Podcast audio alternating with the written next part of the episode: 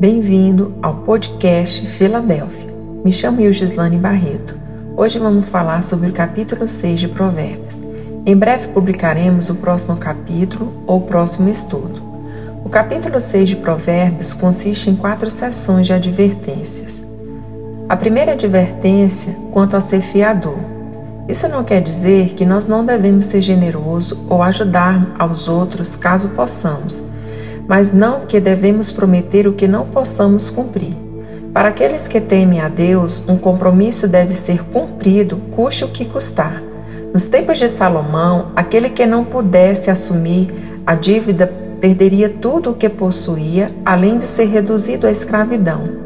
Embora nos dias atuais não tenhamos leis tão severas, isso não nos exime de alguns cárceres da vida e automaticamente nos tornarmos prisioneiros de nossas próprias escolhas inconsequentes. Segunda advertência quanto à preguiça. A preguiça é uma armadilha para o preguiçoso, o qual se torna refém do sono e do lazer. Mas a pessoa sábia trabalha diligentemente como a formiga, que, mesmo não tendo alguém a quem prestar contas, trabalha e armazena suas provisões com toda a disciplina. Advertência 3 quanto à maldade.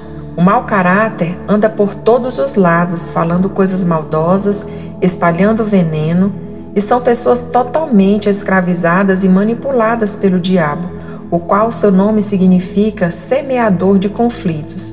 Suas atitudes e obras são semelhantes às obras do maligno, e seu fim também será igual. O termo abomina é a expressão mais forte da Bíblia para o ódio pela perversidade, ou seja, o que mais desagrada a Deus é aquele que semeia contenda entre os irmãos. 4. Advertência contra ao adultério. Obedecer os conselhos dos pais promove descanso, proteção e direção, pois os conselhos são como o farol que guia e o bom ensinamento a luz que clareia. Portanto, disciplina e conselhos são caminhos de vida. Cuidado com as mulheres adúlteras. Sua conversa é sedutora e leviana. Sua beleza é apenas uma fantasia. A prostituta tem o seu preço definido. No entanto, a adúltera vive a caça de vidas preciosas, levando-o à escravidão e à completa ruína moral e econômica. Jogar fora o compromisso com seu cônjuge é loucura.